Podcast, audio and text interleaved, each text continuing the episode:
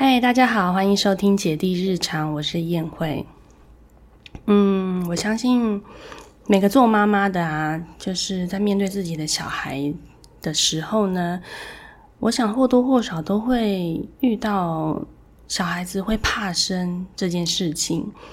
那其实我在带小孩子出门的嗯过程中呢，也是有遇到特别不怕生的小孩，但是嗯。怕生的小孩也是蛮常见的。我这一集想要来跟大家分享，就是关于小孩子怕生这件事情。因为我们家姐姐呢，就是出场设定就是一个蛮怕生的小孩，应该说她的怕生的等级还蛮高的。嗯，那姐姐出生之后呢，我是第一次做妈妈，所以。所有小朋友的呃成长的过程，所的转变，我都是第一次遇到。那第一次带姐姐出门见大场面，是在她大概三四个月的时候啊，四个月的时候。那一次是带她去做什么呢？那一次呢是刚好遇到。我的公司他们要办尾牙的活动，嗯，大概就是在姐姐四个月左右的时候，那我就带着姐姐，我们一家全家大小一起去参加我们公司办的尾牙。那那个尾牙活动呢，就非常非常的热闹，场很多很多人，然后会很多的活动，比如说抽奖啊、摸彩呀，还有。唱歌跳舞啊，声音非常的吵杂，人很多，走来走去。但是姐姐呢，那个时候第一次见这种大场面啊，哇，真的是非常的镇静诶完全没有任，几乎可以说是没有什么太过于排斥的反应，连很多我的同事一看到姐姐，然后就。全部的人围在他的推车旁边的时候呢，他都没有任何的哭闹哦。哇，我就想说，哇，你这个小宝贝真的是性情很稳定诶 我没有想到他会这么的稳定这样子。然后整场呢，就是默默的看着周遭所发生的一切，没有什么太大的哭闹。然后。嗯，连我抱着他去台上要领红包的时候呢，也都非常的处之泰然，还可以拿着我的老板给他的红包。嗯，那那是他的四个月的时候。嗯，我还在想说，我的宝宝性情真的是非常的，嗯，非常的好，可以见大场面呢。然后后来呢，哦。对了，那一天呢，他因为晚上嘛，然后时间也有点久，所以他大概一个多小时之后呢，他就有点想睡觉了。然后因为我同事有也有的已经当妈妈啦，所以呢就想要抱抱小 baby 啊，所以呢就有给其他的同事抱一下这样子。结果抱着抱着呢，诶，他居然就在别人的怀抱里面睡着了耶！就完全没有，嗯，没有哭闹，或是觉得这个不是我妈妈，我不要给你抱，这种反应都没有。然后后来那一天聚会结束之后呢，过没多久，大概一两个礼拜吧，然后就过年了。那过年之的时候，也是他第一次回婆我婆家过年，这样。那一样哦，他就是那个那个时候，他也大概就是四个多月。也是非常的，谁抱都可以，都不会哭闹。就是遇到阿公阿妈，还有叔叔伯伯啊，就是都不会哭闹哦。然后大家抱都可以哦，都好好的哦。然后大家其实那个时候就有说啊，他还不会认人啦，所以呢，趁这个时候要赶快抱一下。就嗯，想抱的时候都可以给他抱一下，这样，嗯。结果呢，没想没有想到呢，就那一次过年之后，阿公阿妈都可以抱之后呢，过了下一次要回婆家，嗯，节日的时候，好像应该就是呃清明节的样子。那个时候回家，哇，他大概已经五个多月，也可能快六个月了吧。他一看到陌生人，就是阿公阿妈，哇，马上大哭诶，在车上的时候，停车一停好，然后呢，一看到阿公阿妈，就马上大哭飙泪，哦，然后完全就是知道说他来到了一个非常陌生的地方，然后就反应非常的剧烈。当当然，大概过了半天的相处之后呢，就有开始可以慢慢的接受，可以给阿公抱这样子。嗯，但是我这个时候才知道，因为我第一次做妈妈嘛，我不晓得什么叫做认人。那我第一次遇到，哦，原来这个就叫做认人哦，就是呃，知道什么叫做陌生的环境，然后什么叫做陌生的人。嗯，也许是他在还是小 baby 的时候。视力发展也还没有到很很成熟，也许他不太清楚说，嗯，这个是不是我熟悉的地方，或是我熟悉的人？也许感官的那个敏感度还没有那么高，呃，智力还没，智力的发展也还没有那么好。我在想，可能是这样，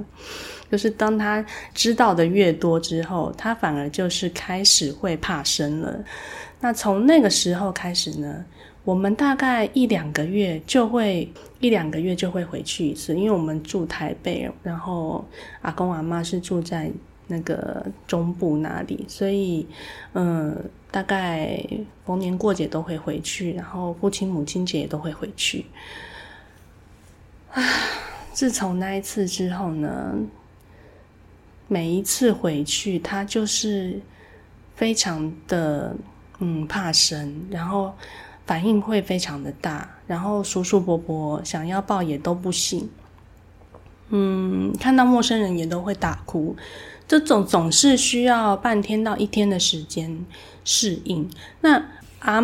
这种女性长辈比较年轻的女性长辈，她的接受度会比较。接受的呃时间会比较快一点，相对于男性的长辈，或者是相对于嗯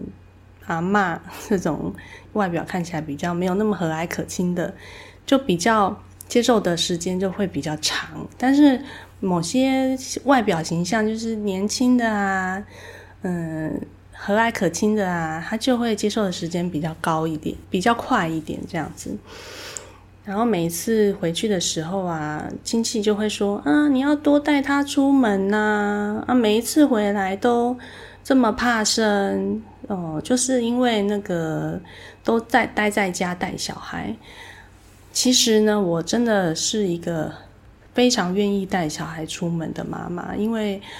嗯，我女儿她是一个很需要关注的小孩。嗯，她不是那种高需求的宝宝，她其实算很好带，只是呢，她会呃表现出她需要你陪她做任何事情。嗯，如果你去做自己的事情，他会发出一些很不愉快的声音，所以你就得要一直陪在他旁边。嗯，也许这也是因为互动的关系。造成的，就是因为我只有一个宝宝嘛，所以我所有的关注力都会在他身上。那也许他从一出生开始就是这样，他就会习惯这样的模式。我觉得这也是有可能的，就是他本身就是比较喜欢被照顾，跟得到的回应也正好是非常的相辅相成的效果。所以他一直都是在家，都是很需要我去陪他。玩的宝宝，所以我其实是很喜欢带他出门的，因为我带他出门的时候，我就可以放空，因为他很喜欢坐推车嘛，然后他就可以在推车上面一直看外面的世界。嗯，他是那种观察型的宝宝，嗯，非常典型观察型的宝宝，所以他嗯，所有认识世界事物，然后接触事物。呃的方式呢是用观察的，所以他可以在推车上坐得很好，他坐得住，然后他也都用他的眼睛去观察他所看见的人事物，嗯，所以我推他出去的时候呢，他很大的时间都会是在观察外界的事情。那大概从八个多月开始呢，我就带他去亲子馆了。那但在那在之前，我可能只是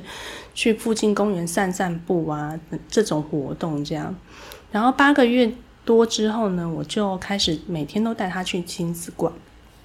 那我在亲子馆遇到，就会遇到很多其他的宝宝，也会遇到那种就是不怕生的小孩。嗯，那时候好像是有遇到那种十个多月、九九个月多、九个多月、十个多月大的小孩，然后完全不怕生，就会来亲近你，然后嗯，笑脸迎人，嗯，很。不害怕跟陌生人接触，然后我就跟那个妈妈说，她蛮不怕生的耶，她是不是一直都嗯不怕生？然后妈妈的回应就是很正面，就说对她从小就是天生就不怕生，所以我也是我也是有遇过这种天生不怕生的宝宝，但是呢，我也是有遇过像我女儿这样，就是遇到陌生人就会。反应就会很大。那呃，其实我女儿她去亲子馆的时候呢，嗯，她不会像我们回婆家的时候反应这么的剧烈。嗯，回婆家的时候，因为所有的阿公阿妈啊，还有叔叔伯伯啊，就是非常主动的要跟我女儿互动。就是比如说给阿公抱一下，或是给阿伯抱一下，这样子，这种非常主动、非常针对性的互动，然后我女儿就会特别觉得，嗯嗯嗯，就是 有有一种。很很针对的感觉，所以他的反应会很大，就是直接哭闹说他不要。那去亲子馆的时候，所有的其他的妈妈还有其他的宝宝都在玩他们自己的东西，所以他不会有那种被针对的感觉。嗯，专注力不会在他身上，所以他其实去亲子馆的时候算是蛮放松的，然后也可以嗯嗯在那边一直。他大部分的时间都是坐在那边看别人在干什么，然后他偶尔会玩一下柜子里面的玩具，就拿出来稍微把玩一下之后呢，他就开始看别人在干嘛。所以我每次陪他去亲子馆的时候，有有的时候会有点不耐烦，就是会觉得说，你能不能不要把那么多的时间。放在别人身上，能不能稍微专心一点玩你现在正在要操作的玩具？这样，但是我觉得真的是这这个真的是天生的气质诶，真的你不是说你叫他不要一直看别人就可以不要一直看别人，所以我后来也也就是顺着他的这种性情，那是 我自己也需要放下，就嗯。宝宝就是会有他自己天生的性情，然后天生的方式去认识周遭的环境，嗯，不是你想要怎么样就可以怎么样。所以我后来也是去接受我们家姐姐是这样子的，这样子的性情，嗯，但是呢，虽然是如此，但是他怕生的这种状况。到那个时候，都还不是最极致的表现。其实我除了带他去亲子馆以外，我也会带他去公园。大概是他十个月、十一个月左右，我开始带他去公园了。那虽然他那时候还不会走路，我就觉得一直去亲子馆，我也不是那么的喜欢。我希望他可以多亲近一点户外的领域的场域。所以，即便他那时候还不会走路，我就让他在。公园户外，在那边爬，在那边爬爬楼梯啊，或是爬爬地板啊，去多去认识外面的环境。这样，他那个时候呢，有几次啊，公园的游具上面有其他的哥哥姐姐们，他即便靠他们很近，或者是呢，嗯，就他们就在我姐姐身边玩，他都不会害怕，或是。或是排斥，他都没有。大概是他一岁以前都不会排斥，然后大概一岁多的时候呢，他去公园玩，开始他会有反应的。那个反应其实是正面的，就是会跟陌生的姐姐们打招呼，就是有姐姐想要跟他亲近的时候，他会嗯很开心的跟他们打招呼。我后来回去看影片的时候，发现，哎，那他那个时候一岁两个多月的时候，他其实是很喜会想要跟其他年纪很相近的小朋友做朋友的。可是呢，唉，不知道为什么，大概是一岁四个月左右呢，开始我带他去公园的时候，他就不愿意靠近游具，就是溜滑梯啊、楼梯之类的。他就渐渐的靠近的次数越来越少。只要溜滑梯上面有别人，他就开始不想要去靠近其他人，然后不想要去玩，一直要到那其上面都没有别人的时候，他才愿意去玩那个溜滑梯跟爬楼梯等等之类的。所以从一岁四个月开始，他就渐渐的嗯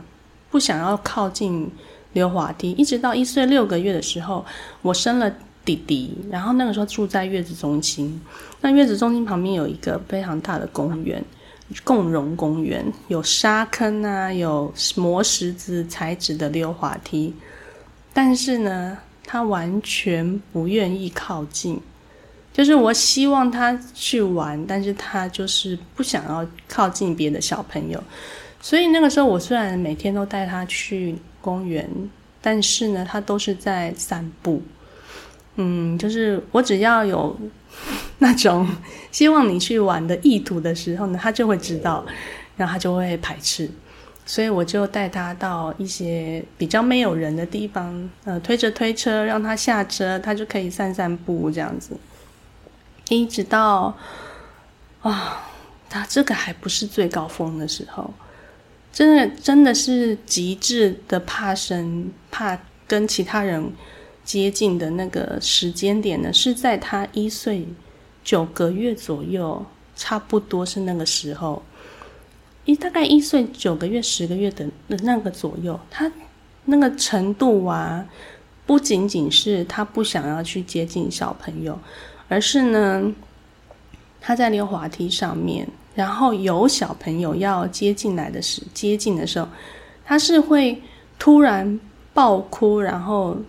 跟我说：“妈妈抱抱。”他他，因为他没有办法马上溜下来，或者是马上离开那个地方，但是他希望他可以马上离开那个地方，所以他就突然哭着，然后要我把他抱离开那个地方。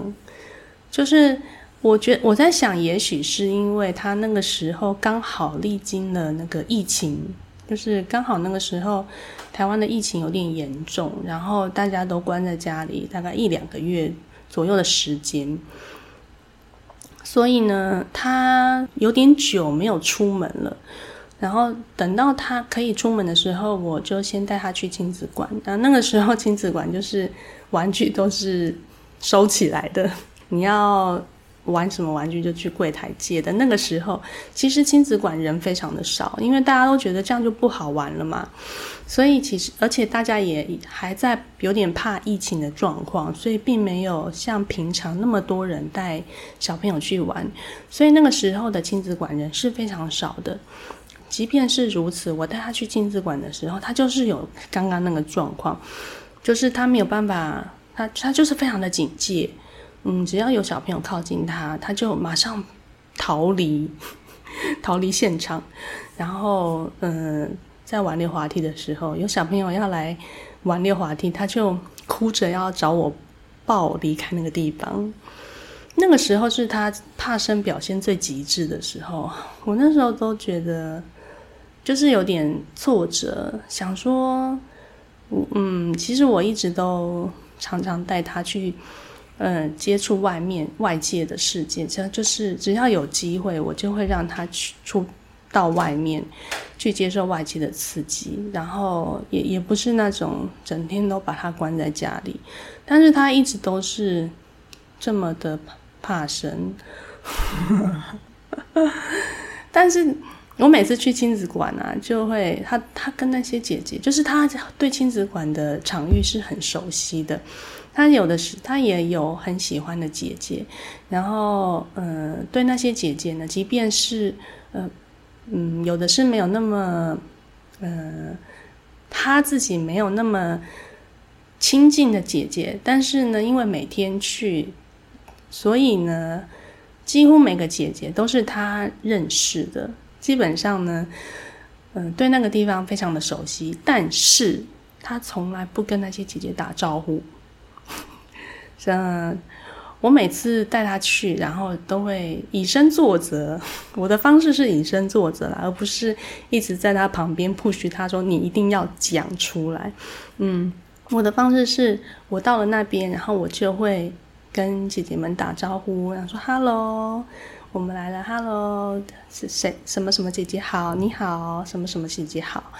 然后走的时候呢，也会说拜拜，什么什么姐姐拜拜。然后每个姐姐看到的都要打招呼，我就以身作则做给她看。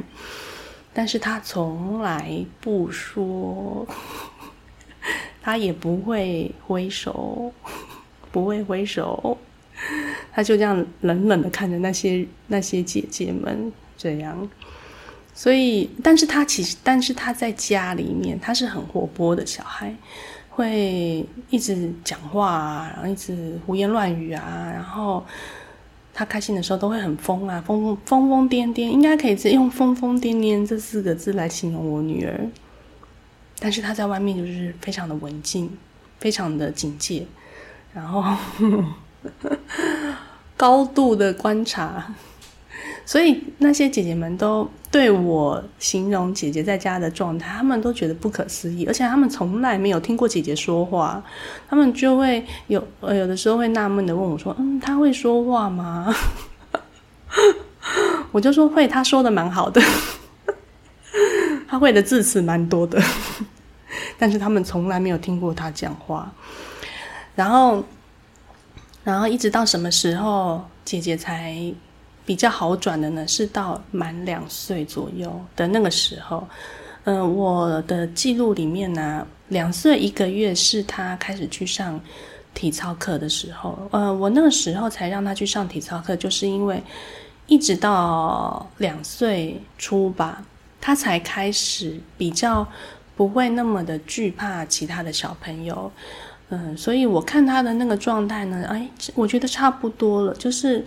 他对外界的排斥的心情没有那么高了，然后对其他的小朋友的排斥感也没有那么高了，我才开始带他去上课的。然后我一开始带他去上课也是有点害怕，因为我我会蛮担心他的反应很不好，嗯，就是因为上课嘛，很多小朋友，然后或是又离他很近，然后又都是陌生人。然后我就会觉得蛮担心他会嗯反应不好，或是会跟我说他不要上课这样，呃，但是呢，其实他第一堂的试上的课的时候，他的状况超乎我的预期。嗯，他因为因为姐姐啊，她在亲子馆的表现，我就有发现她是一个很喜欢去呃爬那些软垫。嗯，爬上爬下的那种体操垫，他是很喜欢去做那些体能的活动的，所以我才觉得想要带他去上体操课。然后他在体操课第一堂试上的时候，嗯，他没有害怕其他小朋友靠近，呃，只要我一直陪在他身边，就去一直去走那个流程，嗯，他都会有一个路线嘛，就去走那个路线。他第一堂课就一直走，一直走都没有停下来哦。我看其他小朋友有的时候会觉得累，然后在旁边休息，或是去外面喝水。啊，他完全没有停下来耶！我真的觉得蛮吃惊的。他只是呢不去接触，那他有。那一堂课会有两个老师去带他们做吊单杠跟弹簧床这两个部分，会有老师的协助。他就是不去靠近老师，因为他对老师不认识、陌生，所以他不愿意去靠近老师。那他我结束之后，我就问他说：“你喜欢上课吗？然后你还要来吗？”你还想要来上课吗？他反应给我很正面，所以我后来就帮他报了一起的课。但是之后上课呢，他每一次上课，他也都是不去靠近那两位老师，只要老师的地方，他就绕过去。所以全程呢，都是我一直陪在他身边去走那个流程。他一直等到这一期每每个礼拜去上一次，然后大概上了第十堂课的时候，他终于接近肯让其中一个女老师抱他吊单杠啊，然后在下一堂课呢，那个男老师他也肯接近了。在下一期我又在帮他报第二期课的时候呢，他就可以嗯接近那两个老师。后来的状况当然就越来越好。嗯，自此之后呢，就慢慢摆脱那个有人说他很怕生的这个状态了。嗯，后来回婆家的时候，他也大概是一直要要一直到两岁以后回婆家的时候，才比较不那么会，呃，一看到陌生人就哭闹，然后跟其他的嗯姐姐们，就是亲戚的小朋友，跟那些比较。年纪相近的姐姐们可以开始玩在一起，嗯，所以我觉得也许两岁真的是一个嗯蛮关键的一个时期，一个转折点，嗯，对。那弟弟出生之后啊，他的状况就跟姐姐就是呃没有到落差非常大，但是弟弟就是不是像姐姐这样子，嗯，非常。会怕陌生人的这个状况，那当然就是会认人之后啊，回到婆家看到阿公阿妈还是会哭闹。我觉得这个是难免的，小朋友会认陌生人会哭闹，认人这件事情是很正常的一件事情。但是像弟弟，我带他去亲子馆的时候，他就不是像姐姐是那种观察型的宝宝，他从来不去看别人在干嘛。他在亲子馆呢，他的注意力都不是在看别人在干嘛，他都是看东西在哪里，这个东西好不好玩，他要赶快去玩。他的专注力都在那些玩具上面，就这一点就是跟姐姐有一个非常大的不同。所以其实，在亲子馆的时候，弟弟一直都表现的非常的自在。从他满三个月之后。我带他去亲子馆，他就是觉得哦，这里是天堂，有好多好多玩具可以可以玩哦。这样，所以其实弟弟的怕生的状态，就其实比姐姐还要轻微很多。像姐姐有时候在亲子馆的时候，一岁多左右的那个时候，嗯，偶尔他在亲子馆一个多小时、两个小时。他也许有一半的时间，他如果状态不好的时候，他就会像无尾熊一样黏在我身上。这这个状态都是有的。那像弟弟就比较少，几乎没有出现这样的状况。他嗯哪里不高兴，或是嗯被吓到啊，或是跌倒受伤啊，哭哭跌倒觉得痛痛哭哭啊，要我抱一下的时候。找我撒娇一下，弟弟就会离开了，就只需要抱他一下下，他就等不及要去玩那些玩具。他说他是那种完全不想浪费时间在我身上撒娇的那种性格。嗯，所以其实啊，我也有遇过一个妈妈，她的小女孩大概是小我们家姐姐四个月左右。他们家的小孩呢，也是跟姐姐一样，就是很怕生的。然后他就跟我抱怨说，他们家亲戚都都会跟他讲说，你要带多带他出门去看看外面啊，多带出门就好了啦什么的。然后他就跟我抱怨，觉得他们就他就觉得说我每天都带出门呢，就是你知道我每天都带出门吗？这样，嗯，我完全能够体会。这种心情就是，嗯，生了两个之后就知道怕不怕生啊，对陌生人的反应有多剧烈啊，这真的是天生气质影响的，就不是我们说说，你不要怕生就不要怕生，或者是，呃，你只要多带出门就会就会好了。我觉得多带出门本来就是一个，嗯。一个比较正面，让他接受外界刺激的一个方式，但是呢，他对陌生人的接受程度，我觉得还是有以他天生的气质影响的比例还占蛮多的。当然，你说教养有没有很大的差别？我觉得也是一定有。可是呢，孩子的天生的气质也是存在很大的比例，所以。我真的是非常能够体会，我家小孩就是本来就是一个很怕生的小孩这件事情。嗯，所以真的看到其他小孩怎么样，千万不要用自己的标签或自己的标准去贴上去，或者是自以为嗯妈妈的努力还有待加强，是或是哪里做的还不够好。我觉得别人到底背后做了多少努力，你是不知道的，所以千万不要以为说